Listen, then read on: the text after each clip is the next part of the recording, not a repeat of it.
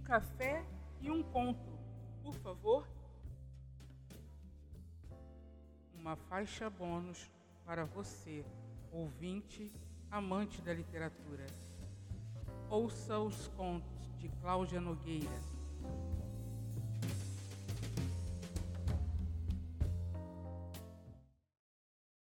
Márcia abria e fechava as mãos em frente à porta da casa do menino mais popular do primeiro ano do segundo grau.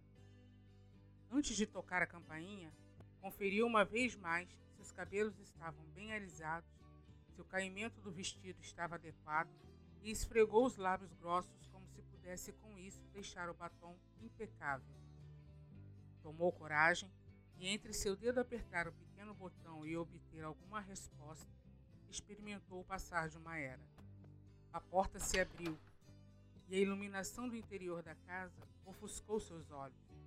Precisou de alguns segundos para se acostumar e reconhecer o rosto com sardas do rapazinho de cabelos afogueados que lhe sorria. Márcia ingressara em uma escola nova para cursar o ensino médio. A família não dispunha de muito dinheiro, mas o pai fazia absoluta questão que a filha tivesse a melhor educação um homem que largou os estudos cedo para ganhar a vida. O talento para a música o fez enveredar-se pela arte.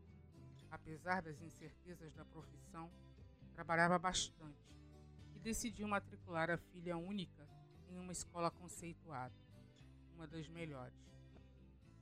Você vai ficar aí fora? A jovem foi despertada pela voz alegre do anfitrião.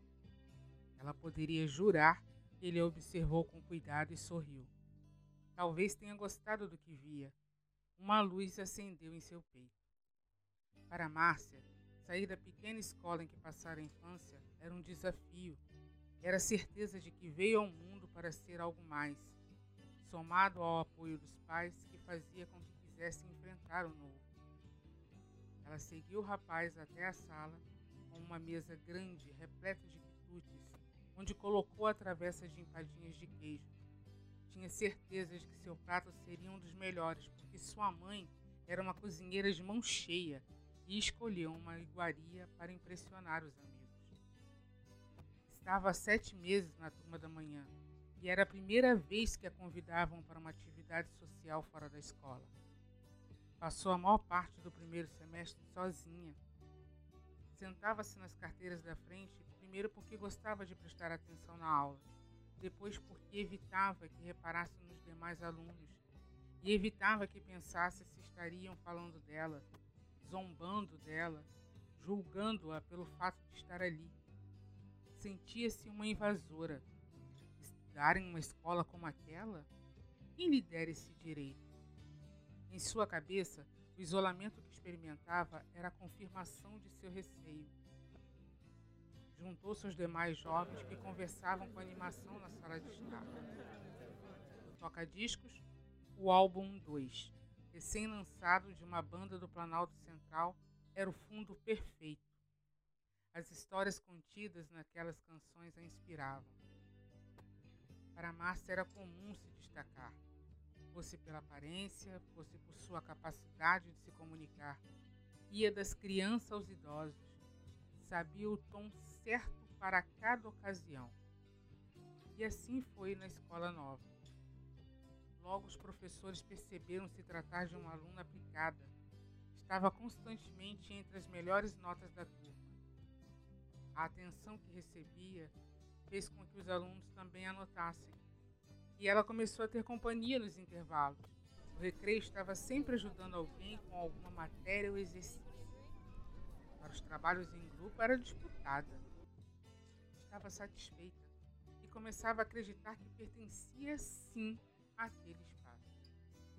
Não queria estar em nenhum outro lugar. Faltava apenas que o convívio extrapolasse os muros da escola. Afinal, era adolescência e queria sair, paquerar, se divertir, como qualquer outra garota. Finalmente o convite chegou e partiu do menino mais legal da turma, o mais Vamos nos reunir na minha casa no sábado. Meninas levarão um prato salgado e rapazes levarão a bebida. Você topa? O rapaz arqueou os lábios em um sorriso que irradiava até os olhos. Márcia se limitou a balançar a cabeça afirmativamente. Não quis arriscar ser traída por uma voz trêmula. O coração estava aos saltos, as mãos suavam e ela tinha a sensação de que derreteria ali mesmo. Era real, estava ali. Conversou com grupos diversos. Avaliou as conversas como tolas a maior parte do tempo. Eram futilidades, opiniões equivocadas, conhecimento raso de questões cruciais, mas concluiu que ninguém estava ali para debater o futuro da humanidade. Todos queriam se divertir. Com o avançar das horas, o grupo foi reduzido a alguns rapazes e moças da turma. Finalmente estavam em uma roda única de conversa e ela pôde ficar perto do menino simpático que a convidara. Não sabe bem como o assunto passou a ser origens, e todos veneravam a ancestralidade no Velho Mundo. Eram duas, três nacionalidades diferentes na constituição daqueles jovens brancos. Márcia levantou-se discretamente e foi pegar um refrigerante. E ainda confirmou que as empadinhas já não existiam. Sorriu triunfante. Cruzou com a moça que organizava a bagunça e recolhia pratos e copos sujos. Era, além dela, a única negra na casa. Buscou um conforto nos olhos da mulher, mas era como se fossem ilhas. Podiam se ver, mas um mar as separava. O incômodo fez com que tomasse o caminho de volta às origens. Felizmente para ela, a conversa tomara outro rumo, ainda focado nos jovens. Contavam os planos futuros, estudar fora do país, assumir os negócios da família e uma garota que achava que não teria tempo para a vida profissional porque queria ter filhos cedo. E você, Márcia, já sabe o que vai fazer? Perguntou uma adolescente com cabelos tingidos de loiro. Ainda não estou bem certa, mas tenho interesse em. Você deveria cursar medicina ou algo assim, você é boa. Elogiou um rapaz de cabelos pretos e óculos com lentes grossas. É mesmo, você é diferente, é inteligente, disparou a moça dos cabelos tingidos. E é bonita também, falou o rapaz de cabelos afogueados. Os olhos de Márcia se arregalaram. Bonita e inteligente, ele repetiu. Você seria perfeita se. É uma pena que você é escura. Você é especial, Márcia, tornou a falar o rapaz de óculos. Eu diria que você tem uma alma branca. Márcia balançou a cabeça de leve. Seu rosto era uma máscara congelada em um sorriso sem tonos. Pigarreou para desfazer o nó que se formou na base da língua e rezou para deixar de ser o assunto. Não entendeu bem o porquê, mas seguiu dispersa na meia hora seguinte. Não conseguia prestar atenção em nada do que era dito. Até que por fim seu pai chegou para buscá-la. Se despediu com um aceno pegou sua travessa e foi acompanhada até a porta pelo jovem simpático que a recebeu em sua casa. Você é bem-vinda, Márcia. Antes de entrar no carro, percebeu que seu coração não acelerou ao se despedir do rapaz. Estava dolorida, uma dor confusa, difusa. Como foi a festa, filha? Boa, pai. Muito boa.